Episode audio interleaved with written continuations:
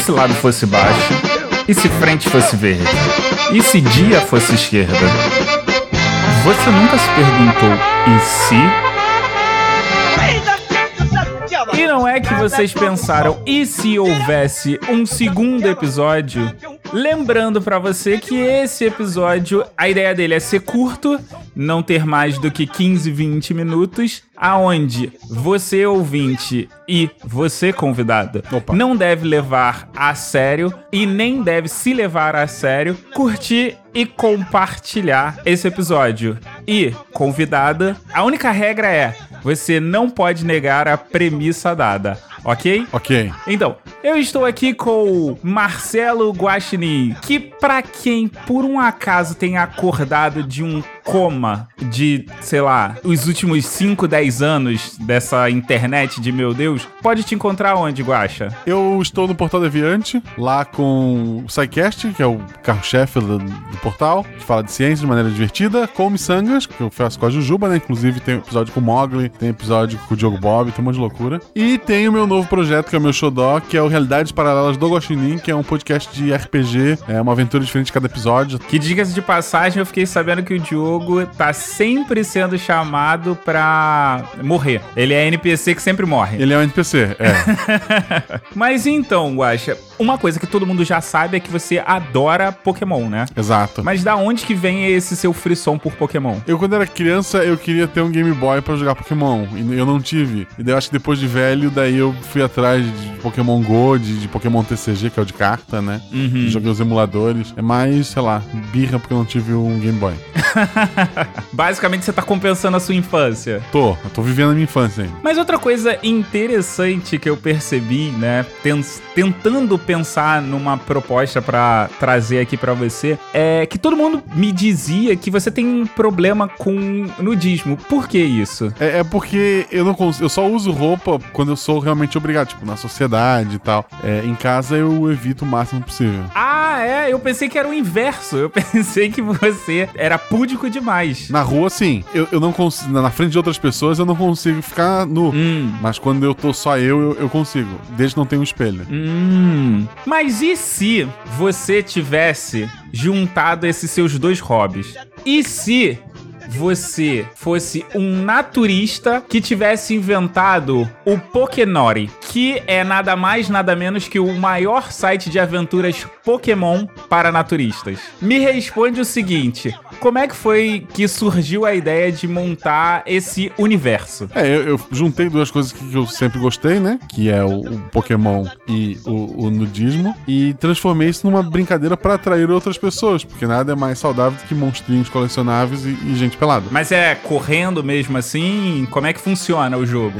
O, o jogo ele, ele funciona por aplicativo, né? Ou por, por videogame portátil. Não pode ir pra qualquer lugar. Tem áreas, né? Específicas, praias, em que as pessoas podem ficar nuas caçando Pokémon. Ao invés das pessoas ficarem umas olhando pras outras, porque eu tenho essa timidez que eu falei antes, Hum. a pessoa fica olhando pro celular procurando Pokémon. Aí a pessoa pode ficar pelada sem se preocupar que os outros estão olhando pra ela. Que na verdade eles estão procurando Pokémons. Hum, mas é, é o que? É um sistema de realidade aumentada?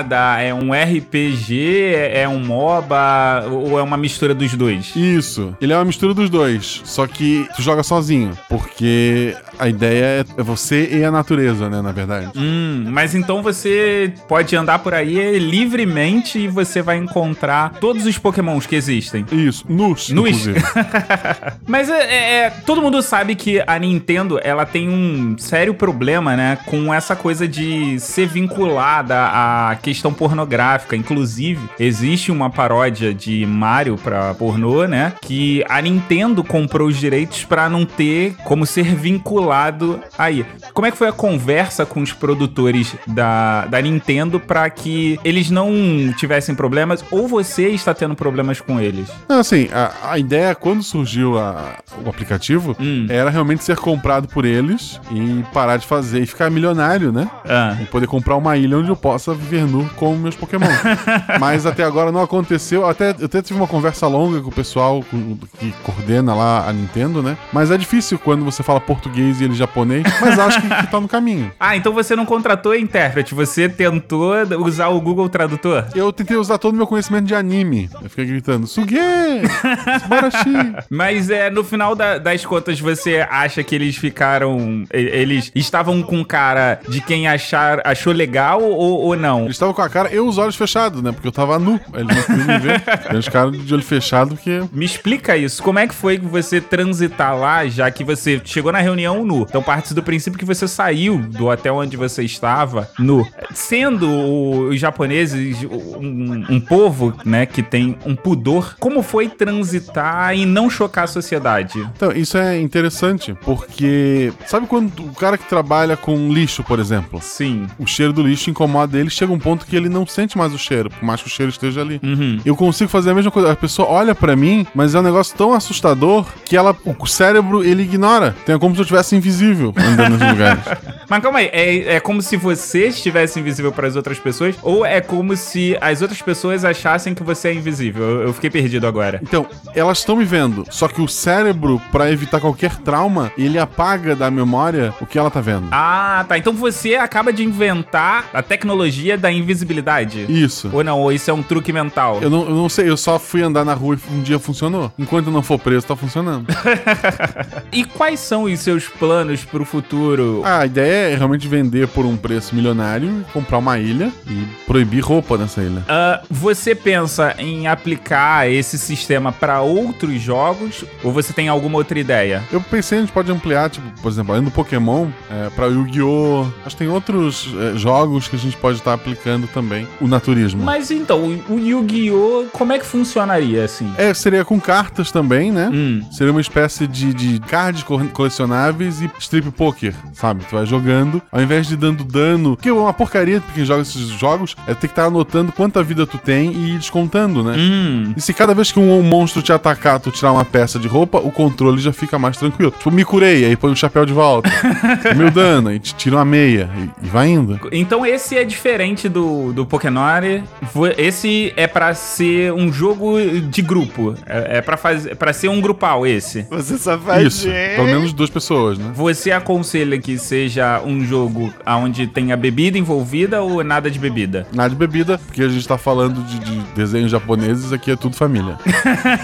porque tirar a roupa não é bagunça, gente. Preciso de mais informações, fiquei perdido agora. Como assim? Tirar roupa não é bagunça. É, porque as pessoas pensam assim, nossa, ele está pelado, vou Não, você tem que respeitar o espaço das pessoas. Não é porque a pessoa está nua que ela quer ser abraçada, por exemplo. Faz sentido, faz sentido. Eu nunca tinha pensado desta forma, mas faz sentido. E como tem sido a aceitação do grande público? O grande público não gosta de tirar roupa, né? Então é complicado isso. E por mais que o Pokémon seja um atrativo, tem que limitar para maiores de 18 anos. Então, maiores de 18 anos que gostam de Pokémon, que frequentam praias naturistas, sabe dar uma limitada ali naquele range de, de público-alvo, né? Mas a gente tá procurando maneira de expandir isso. Mas com certeza esse é um público que gasta bastante, que investe bastante no produto, ou não? Sim, é porque eles estão economizando em roupa, né? Já viu aquele clipe do pessoal do- do- dos gordinhos lá da Supreme? Não sei?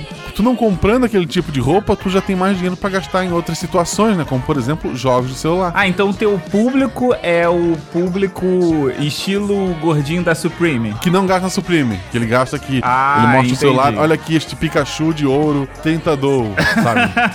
E agora vamos falar de negócios, vamos falar de números. Qual é a previsão de crescimento pro próximo ano? Próximo ano a gente quer dobrar o número de, de usuários, né? Sim. Ou seja, se a gente conseguir arrumar mais quatro usuários, a gente alcança essa meta.